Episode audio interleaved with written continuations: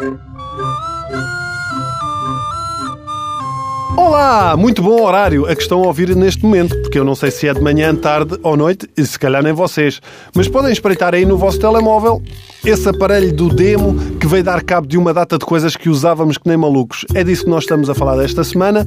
Hábitos que perdemos com o surgimento dos smartphones. Ontem falámos das câmaras fotográficas, hoje podemos falar dos leitores de MP3, leitores de CDs e ainda mais atrás, leitores de cassetes. Porquê? Porque com o aparecimento dos telemóveis desapareceram esses ícones todos. Todos, todos, desapareceram todo. Comecemos pelo leitor de cassetes ou pela marca mais comercializada, o Walkman da Sony. Lembram-se disto? Um retângulo que se metia à cintura e mais parecia uma bomba de insulina.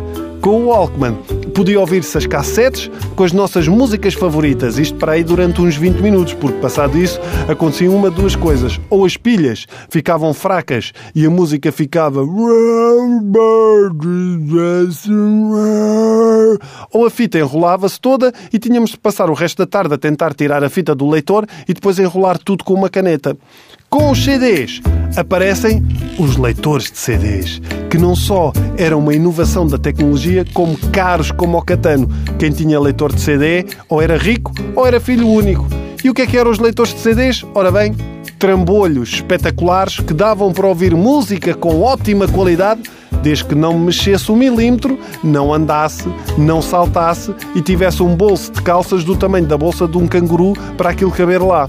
Qualquer movimento mais rápido, o leitor de CDs passava do refrão da primeira música para a última. Era espetacular. Até havia uma tecnologia que era o buffer. Lembram-se?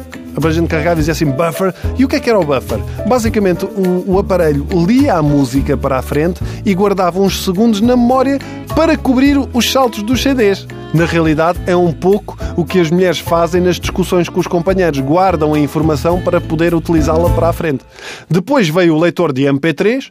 O primeiro leitor de MP3 surgiu em 1998, na loucura.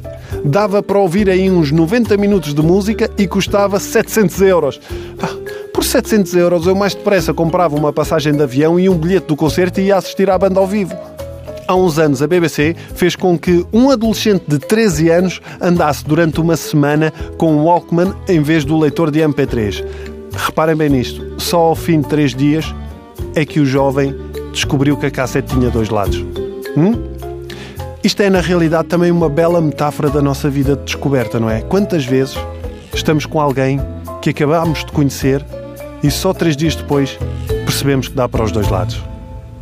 Pensem nisto.